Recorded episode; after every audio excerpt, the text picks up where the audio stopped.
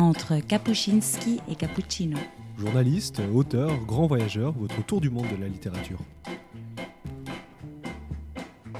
Bonjour à toutes et à tous et bienvenue dans cette nouvelle édition d'entre Kapuscinski et Cappuccino pour laquelle nous avons le plaisir d'être en compagnie de Régis Couchette. Bonjour et merci beaucoup d'avoir accepté euh, cette invitation. Merci à vous d'évoquer, de, de partager sur l'Afghanistan, ses livres, sa littérature, ses auteurs. Ça me fait très plaisir de pouvoir partager ce moment avec vos auditeurs. Alors vous êtes vous-même justement auteur et ancien ambassadeur de France en Afghanistan, un pays que vous connaissez bien et sur lequel vous avez publié de nombreux ouvrages dont le dernier en date, L'Afghanistan en partage, paru aux éditions Nevikata euh, cette année. Alors vous êtes proche de ce pays depuis les années 80, vous avez d'abord été en poste diplomatique dans un pays voisin, le Pakistan, avant de devenir ambassadeur à Kaboul de 2005 à 2008. Cela s'inscrit dans une longue carrière hein, euh, diplomatique pour vous, euh, pour le ministère des Affaires étrangères, pour lequel vous avez travaillé de 1976 à 2014, en poste notamment dans la Libye de Kadhafi ou encore l'Irak de Saddam Hussein. Alors avant de parcourir le monde en tant que diplomate et d'être témoin des soubresauts de l'histoire récente de ces régions, vous êtes parti tout juste diplômé de Paris à Dakar en deux chevaux. Est-ce que vous pouvez nous parler de, cette expérience? Qu'est-ce qui vous a marqué? Est-ce qu'il y a eu quelque chose de fondateur aussi dans, dans ce voyage? Exactement, c'est un voyage pour moi très très fondateur parce que c'est la découverte de l'Afrique, c'est la découverte du désert, et c'est finalement pour moi quelque chose qui va m'ouvrir euh, vers euh, l'Afrique, mais aussi vers l'Orient, à travers ces euh, populations, à travers ces paysages, et aussi à l'époque, bien sûr, à travers ces enjeux politiques, puisque c'était dans la fin des années 60, c'est au moment où il y a le, le tiers-monde, les mouvements de libération, et c'est vrai que euh, j'ai pu un petit peu combiner cette approche à la fois, euh, je dirais, de voyage et puis aussi d'études. Et vous nous proposez justement dans votre ouvrage un voyage dans cet Afghanistan d'hier et d'aujourd'hui à travers vos rencontres, certains de vos souvenirs. À quand remonte votre premier contact avec euh, ce pays? Écoutez, ma première rencontre, c'est quand je suis en poste au Pakistan. J'arrive au Pakistan sans trop savoir, à vrai dire, où je mettais les pieds. J'avais envie d'avoir une expérience dans un pays musulman non arabe. J'avais jusque-là servi dans des pays arabes. Et je me souviens que le premier week-end, euh, un camarade de l'ambassade m'a emmené à Peshawar. Et je dois dire que ce jour-là, je suis vraiment tombé dans le chaudron parce que c'était une ville absolument fascinante et le bazar de Peshawar m'a totalement, euh, euh, je dirais, aspiré et je n'ai, depuis finalement, j'ai été très touché à ce moment-là, et je dirais que c'est le moment qui a déclenché un petit peu cette relation, euh, parce que très vite, elle s'est articulée aussi avec euh, un travail diplomatique euh, en direction à la fois des mouvements de la résistance afghane, puisque c'était du temps de la de l'intervention soviétique en Afghanistan, et puis aussi à travers la proximité avec le mouvement humanitaire puisque l'Afghanistan est l'un des berceaux du mouvement humanitaire. Et je veux dire que j'ai été très impressionné par ce que j'ai pu euh, fréquenter à ce moment-là. Alors on peut le rappeler, hein, cette intervention soviétique de 1979 va durer 10 ans. Vous étiez donc en poste au Pakistan entre 1984 et 86. Est-ce que vous pouvez nous partager certains de vos souvenirs hein, de cette période euh, particulière? Des souvenirs, j'en ai beaucoup. Évidemment, avec un recul, ça, tout ça paraît un petit peu euh, c'est vrai qu'on est amené aussi à, à, revisiter un petit peu les choses. J'ai connu Ahmed Karzai, le président Karzai, à Peshawar, à Quetta plus précisément, puisque à l'époque on avait organisé un, un stage de, de relations publiques pour les partis de la résistance à l'école supérieure de journalisme de Lille. Et il avait été désigné pour participer à, à ce stage. Et j'avais été chez lui dans la maison de son père à Quetta, où son père sera d'ailleurs tué. Et euh, je l'ai retrouvé en arrivant à euh, Kaboul pour présenter mes lettres de créance. Et c'est vrai que c'était assez émouvant, bien sûr, euh, ce passage des années et pour lui d'une responsabilité à une autre. Et puis à l'époque aussi, j'ai été extrêmement ému, touché par la fréquentation que j'ai pu avoir avec le poète Baudin Majrou, euh, que je voyais très régulièrement à Peshawar où il était en exil. Et c'est un homme qui m'a profondément marqué. et j'invite vraiment à lire et à relire son œuvre majeure, Ego Monstre, Le rire des amants, que l'on peut lire aujourd'hui comme s'il parlait de notre quotidien. C'est très très impressionnant et c'était un homme vraiment admirable et qui a été assassiné à Peshawar en 1988. Alors votre livre nous plonge également dans l'Afghanistan du début du XXe siècle à travers de nombreuses figures, bien souvent des écrivains et des écrivaines, des photographes. Il en est une que vous retenez comme incontournable hein, dans l'histoire des relations franco-afghanes, c'est Alfred Fouché. Alfred Fouché est alors appelé par le roi Amanullah en 1922. C'est un roi qui est animé d'une profonde ambition euh, réformatrice, euh, vous dites, pour son pays. Finalement, qui est Alfred Fouché? Pourquoi faire appel à lui? Y avait-il déjà une tradition francophile à cette époque? À vrai dire, le roi Manullah va se tourner vers la France et vers l'Allemagne, un petit peu aussi pour ne pas se tourner vers vers le Royaume-Uni, et euh, il va effectivement euh, se tourner vers la France, qui était à ce moment-là également présente en Perse avec un projet euh, où on retrouvait également les notions d'éducation et de patrimoine, et alors à Paris, on va s'interroger un petit peu sur cette euh, sur cet appel, sur cet appel du pied qui est formulé euh, par euh, le roi Manullah via des émissaires à Téhéran et le secrétaire général du Quai d'Orsay, qui c'était à l'époque une grande figure du, monde asiatique, s'appelait Berthelot et qui avait donc tout un réseau en Asie, va se tourner vers Alfred Fouché, qui était un, indianiste et Fouché dira une mission qui ne se refuse pas. Et euh, il y aura ce voyage extraordinaire où lui et sa jeune épouse vont rentrer en Afghanistan et vont rejoindre Kaboul pour créer à la fois un premier, disons, département d'éducation moderne et mettre en place la délégation archéologique française en Afghanistan. Et ils vont rester, ils iront fouiller à Balkh, c'est-à-dire l'ancienne Bactre, où malheureusement pour Fouché, euh, les, fouilles seront vaines, euh, mais c'est le début d'une aventure euh, centenaire en fait, qui est celle de la délégation archéologique, qui va connaître des, des, grandes, très grandes figures même, comme Joseph Aquin, comme Daniel Schlumberger, et aussi un travail autour du patrimoine afghan absolument extraordinaire. Et c'est vrai que cette aventure, elle est naturellement, elle est très intime avec la présence de la France euh, en Afghanistan. Je dirais une présence francophone puisque euh, ça déborde dans mon esprit vraiment. Il y a, euh, je trouve qu'il y a toute une francophonie qui m'intéresse énormément, dont on aura peut-être à parler avec les écrivains suisses notamment, avec tout cela. Mais c'est vrai que Fouché va être comme ça le premier qui va se retrouver là-bas avec son épouse et euh, ensuite qui va ouvrir la voie à d'autres personnages d'ailleurs, tous euh, souvent assez romanesques. Euh, le couple Aquin étant un couple qui aura une destinée extraordinaire puisque ils seront parmi les premiers compagnons de la libération, malheureusement tués assez rapidement au début de la guerre à l'occasion d'une mission et le, bâtiment, le cargo qui les transportait sera torpillé par un sous-marin allemand.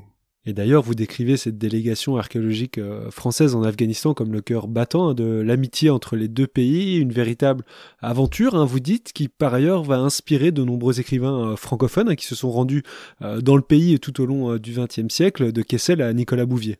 Voilà, exactement, parce que donc l'année dernière, on a célébré le centenaire euh, de la DAFA, comme on a célébré le centenaire des relations entre la France et l'Afghanistan. Le mot célébrer est un petit peu difficile par les temps qui courent. Euh, on a beaucoup réfléchi, nous, au niveau associatif, et j'ai, je me suis replongé dans dans un texte de Baudin Majrou où il appelle l'importance de la transmission, et c'est ce qui nous a donné un petit peu euh, la volonté, la détermination de marquer cette, ce moment. Et donc la DAFA, euh, une, une grande exposition a eu lieu au musée Guimet autour du centenaire de la DAFA. J'ai participé effectivement à, à la, au catalogue, j'ai effectivement donné ce titre de cœur battant parce que c'est un peu comme ambassadeur, c'est aussi comme ça que je l'ai ressenti. Et euh, c'est vrai que notre relation est marqué par ces éléments qui sont ceux de la culture, ceux du patrimoine, ceux de la littérature. Et c'est vrai que je trouve que c'est un pays, vous savez, avec lequel, quand on a évoqué Alfred Fouché, la culture a précédé la diplomatie. Et euh, le général de Gaulle, quand il reçoit en 1965 le roi Shah lors d'une visite d'État en France, c'est le fait remarquer lors de son toast à l'Élysée. Il dit, bien entendu, c'est par la culture que le mouvement a commencé, car tout procède de l'esprit. Et je trouve que c'est une phrase assez extraordinaire qui situe effectivement la relation entre la France et l'Afghanistan à un niveau assez élevé et que je ressens un petit peu comme une exigence aujourd'hui euh, de marquer notre solidarité avec ce pays et avec ses Alors vous le dites, hein, la DAFA a marqué les relations entre les deux pays, mais aussi, là vous le dites dans votre livre, a marqué euh, des écrivains. Je pense ici à Nicolas Bouvier qui, comme vous le racontez euh, dans votre ouvrage, a rajouté par la suite à son livre euh, L'usage du monde plusieurs chapitres hein, sur son expérience avec la DAFA, ou encore dans une autre mesure Malraux, qui a une expérience particulière avec le pays et à qui d'ailleurs vous avez consacré tout un ouvrage intitulé À Kaboul rêvait mon père.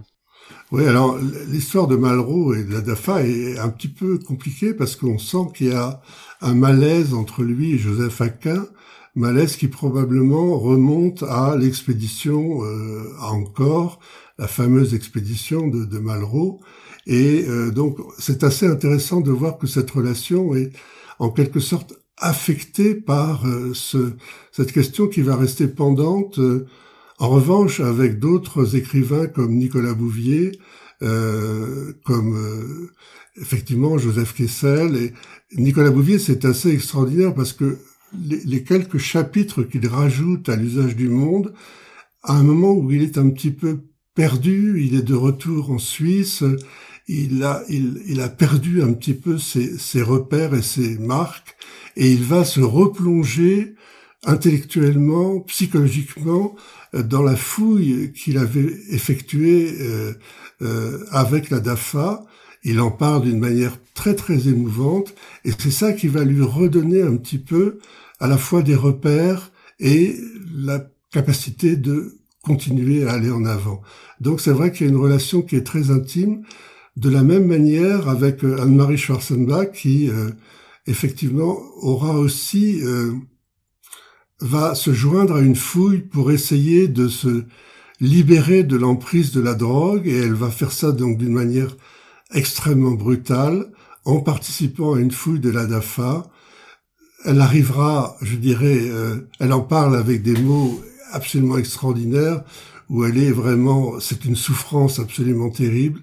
Malheureusement, ce répit ne durera pas et euh, Anne-Marie retrouvera bien sûr ses démons et comme on sait, elle décédera euh, très jeune dans un accident de vélo dans son engadine qu'elle aimait tant. Alors vous consacrez dans votre livre Régis Couchet tout un chapitre également aux mythes qui entourent ce pays hein, dans l'esprit des Occidentaux et qui bien sûr n'épargnent pas ses écrivains. Euh, là je vous cite, force est de constater que l'Afghanistan génère un vocabulaire chargé d'imaginaire et d'émotion, comme si les mythes, depuis un siècle d'une histoire tourmentée, l'emportaient sur les froides réalités. Euh, finalement, pourquoi cette floraison de, mythes hein, autour de, ce pays? Alors c'est l'une des questions. Euh, je pense que, bon, bien sûr, il y a il y a la beauté, il y a les souffrances, et puis il y a, euh, je dirais, l'imaginaire que l'on met dans ce pays, euh, que l'on va chacun avec Nicolas Bouvier, c'est très clair, avec une part de, euh, de, de voyage intérieur.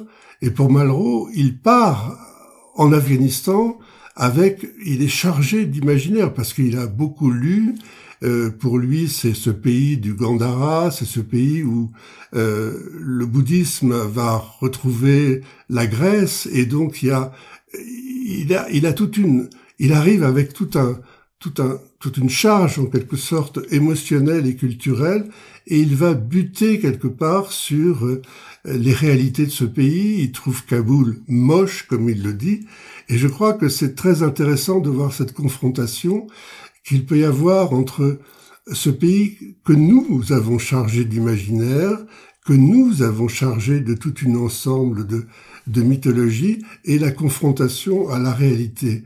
Et je dirais que c'est aussi quelque part un petit peu euh, une explication euh, aux difficultés que l'on pourra rencontrer ensuite sur le plan politique.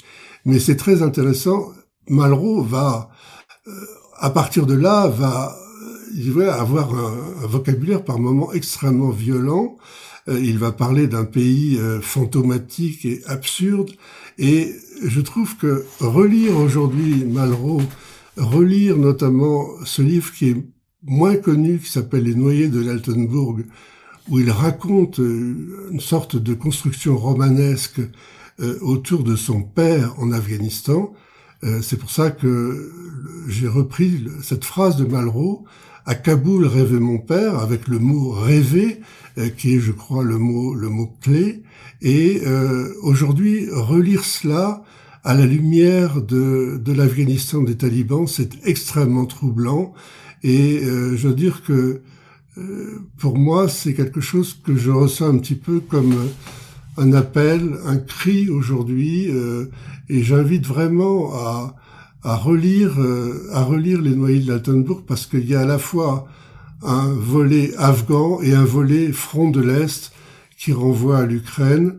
Et il se trouve que j'ai relu la dernière fois le livre en allant à Istanbul où notre ambassadeur m'avait demandé de présenter mes livres et c'était le début de la guerre en Ukraine et j'étais, je suis arrivé à Istanbul dans l'aéroport où les gens couraient dans tous les sens parce qu'il y avait les jeunes, il y avait les vols vers la Russie et, donc c'était assez fort euh, de voir, de relire aujourd'hui Malraux euh, par rapport à cette actualité. Et d'ailleurs, euh, dans votre livre, il y a ce passage tout à fait marquant. Hein. Là, je cite L'Ukraine, tout comme l'Afghanistan, sont des routes de migration des oiseaux. Très haut, la grande migration des oiseaux continuait, nous dit Malraux, et sous elle, l'espèce humaine, plaquée sur ses prés vides dans l'attente du pilonnage russe, avait l'unité complexe de ses nuits d'été, cette unité de cris lointains, de rêves, de présence, d'odeurs profondes, d'arbres et de blé coupés, de sommeil inquiet à la surface de la terre, sous l'immense nuit immobile. Exactement, exactement. Et alors, euh, vous nous parliez un peu plus tôt de, ce patrimoine archéologique qui témoigne euh, de l'Afghanistan, finalement, comme d'un carrefour hein, de civilisations, euh, des civilisations zoroastriennes, bouddhiques, grecques, musulmanes. Finalement, comment est-ce que les Afghans eux-mêmes hein, s'approprient cet héritage? Alors, c'est, je dirais que c'est un débat intime et très complexe. je dirais qu'ils partagent probablement chaque Afghan, ou en tous les cas une partie d'entre eux. Euh, puisque vous avez des, des, des, personnes comme Atik Raimi qui endosse totalement, il l'écrit dans ses livres, il se sent en quelque sorte euh, l'enfant de l'ensemble de, ces civilisations. Et il, en voit une force nourricière extrêmement importante. Mais pour d'autres d'autres Afghans, il est clair que euh, ce passé ne les concerne pas où ils ne se ne s'y retrouvent pas. Et euh, on a effectivement, euh, pour eux, en quelque sorte, leur héritage commence avec l'islam. Et la période anti-islamique, notamment les, les Bouddhas de Bamiyan, euh, ou bien euh, des, des, des, rites qui étaient des rites euh, de, circulaires, si vous voulez, autour des stupas du, du bouddhisme, pour eux, c'est quelque chose qui dans lequel ils ne se retrouvent pas. Et je crois que c'est un débat naturellement euh, à la fois très important, qui est identitaire s'agissant des Afghans, qui a des prolongements politiques que l'on peut imaginer et que l'on peut aujourd'hui constater. Et c'est là probablement des drames euh, de l'Afghanistan, c'est cette difficulté à endosser, à endosser son passé, à en quelque sorte écrire son histoire et euh, j'avais trouvé des phrases notamment de d'Ashraf Rani, l'ancien président, où il en parle, c'est un anthropologue de formation, et il en parle de manière très forte.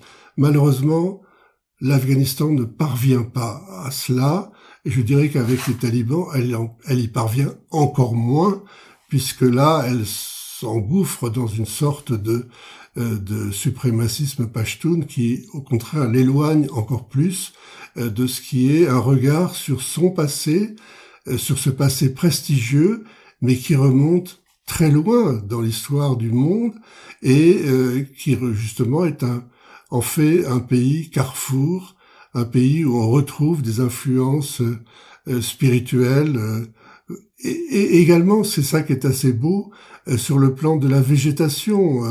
L'un de nos grands disons, spécialiste de la chose, est allé dans la Cunard et il a pu observer des plantes qui venaient en quelque sorte à la fois euh, d'horizons très froids, glaciaires, mais également d'horizons euh, beaucoup plus secs, beaucoup plus euh, sud, et, qui se rejoignaient dans ce pays. Et euh, c'est aussi ça la destinée de l'Afghanistan, mais celle-là, il a énormément de peine à l'assumer. Alors vous mentionniez ces fameux Bouddhas géants qui ont été détruits, euh, on le rappelle, en mars 2001 par les talibans. Alors dans une sorte euh, d'ironie hein, de l'histoire, plus de 20 ans après les avoir dynamités, les talibans veulent aujourd'hui faire du site un, appel, un produit d'appel hein, pour le retour des touristes dans, dans le pays. Peut-être qu'est-ce que cela vous inspire? Pour moi, c'est l'un des lieux les plus puissants que je connaisse. Pour moi, je suis toujours très très ému. J'ai eu la chance euh, d'aller à Bamiyan assez rapidement au début de ma mission. On pouvait y aller à ce moment-là par, la, piste, par la route. Euh, c'est vrai que c'est un endroit absolument euh, d'une beauté extrême. Les niches sont vides aujourd'hui. Au-dessus d'elle, il y a les crêtes qui sont enneigées. Euh, il y a tout un, ensemble de vallées. Il y a un peu plus loin les lacs de Bandi Amir. C'est sûr que c'est un lieu très beau et à la limite c'est un lieu touristique. Mais euh, je crois qu'il faut absolument euh, préserver aussi cette force, cette dignité, ces souffrances aussi qui entourent cette région. Euh, qui a connu énormément de souffrances, et pas simplement du temps des talibans, mais également du temps de Genghis. Vous savez qu'il y a euh, un endroit qui avait été rasé, que l'on appelle la cité des murmures. Euh, voilà, Bamiyan, c'est tout cela. Moi, j'avoue que c'est un lieu pour moi qui est absolument fondateur dans ma vie. J'ai eu la chance de pouvoir y emmener mes enfants et euh, j'espère que on préservera euh, à la fois la beauté et, aussi le cadre et la simplicité de Bamiyan. N'oublions pas que c'est une région également qui est peuplée de Hazara, euh, qui est une communauté, une ethnie qui est qui a connu également beaucoup beaucoup de souffrances et euh, voilà il faut arriver à trouver une harmonie et un équilibre dans une région qui est extrêmement belle confrontée à des conditions de vie très rudes parce qu'on est en altitude, euh, parce que il est difficile d'y faire pousser euh, euh, des choses, parce que voilà. Et mais tout cela, vous avez une, une population qui est dure à la tâche, et comme on évoquait tout à l'heure Afran, nous avons avec Afran des programmes de soutien scolaire dans cette région-là. Alors vous arrivez, euh, Régis Couchet, en, poste en 2005. Peut-être quel, quel est l'Afghanistan que vous trouvez aussi face à la situation que l'on connaît aujourd'hui? Est-ce que vous aviez eu déjà des alertes quand vous étiez en poste? Quand avez-vous commencé aussi à vous dire que la situation était vraiment euh, périlleuse? Ah, Je dirais que j'arrive effectivement en 2005. Euh, à vrai dire, 2003 euh, a déjà eu lieu, c'est-à-dire la guerre en Irak, si vous voulez, qui est en quelque sorte quelque chose qui va être un tournant assez important dans la suite des événements. Vous savez, il y a deux livres qui ont paru récemment, l'un par euh, Jean-Pierre Perrin et l'autre par Serge Mikhailov, euh, qui reviennent un petit peu sur ce que Mikhailov a appelé l'autopsie d'un désastre. Je dirais que moi, quand j'arrive là-bas, on a, on a envie de faire des choses. Les Afghans ont envie que l'on fasse des choses. La France s'investit dans un certain nombre de domaines. Nos forces sont présentes. Et c'est vrai que on veut y croire. On est conscient en même temps euh, des difficultés qui apparaissent, qui sont déjà là quelque part, mais il y a cette volonté, il y a cette envie, et il y a euh, des champs qui s'offrent au développement, euh, qui s'offrent, d'autant plus que du côté français, nous avions aussi cette expérience qui était celle de nos fameux French Doctors, et donc on avait, notamment dans le domaine de la santé et de l'éducation, euh, déjà un certain nombre d'expériences que nous avons souhaité poursuivre. et un effort va être fait. C'est vrai, je dois dire quand même honnêtement que on était inquiet et que je me souviens avoir écrit quand une grande conférence a lieu en janvier 2006, quelque part je suis inquiet parce que je vois cette grande conférence, je vois finalement des annonces importantes en termes de moyens qui sont mis à disposition et on a le sentiment qu'il y a quelque part deux temporalités qui se, qui se, quelque part qui ne vont pas ensemble. Si vous voulez, le, le temps de la société afghane est à la fois un temps long, bien sûr, mais aussi il a le sentiment que ces annonces vont en quelque sorte changer les choses du jour au lendemain. Or, le temps du développement est un temps, est un temps qui, est, qui a ses propres contraintes.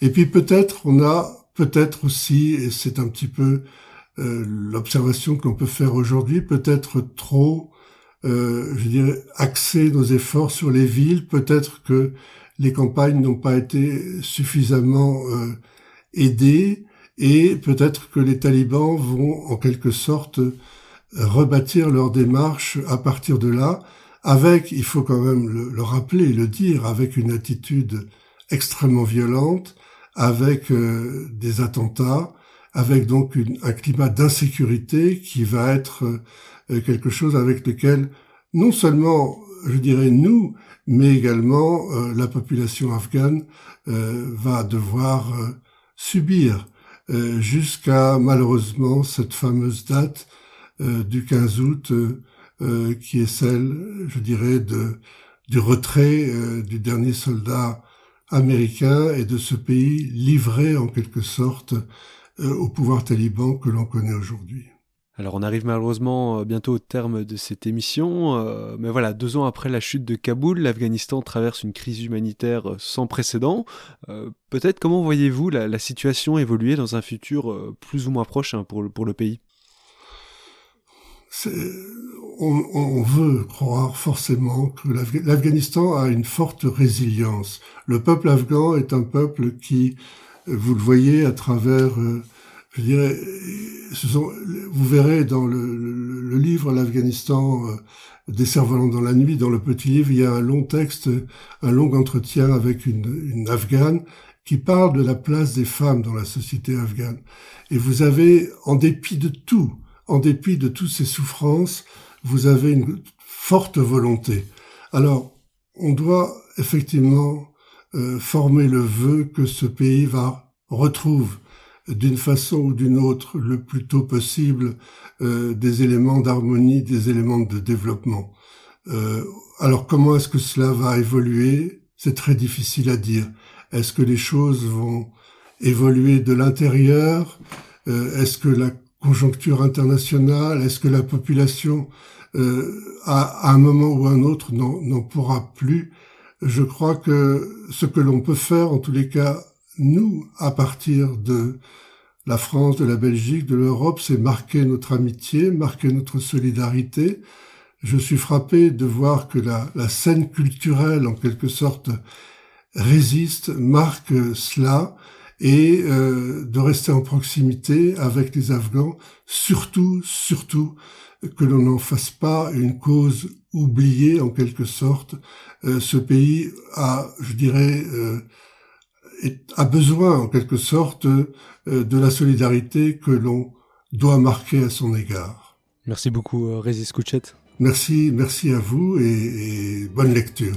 Alors je rappelle, euh, vous avez publié récemment l'Afghanistan en partage, paru cette année aux éditions Nevigata, dans la même édition à Kaboul, Rêve mon père, ou encore Afghanistan dans la collection âme des peuples. Vous pourrez retrouver toutes ces informations sur le lien du podcast sur radio.be ou radio.fr. Encore merci.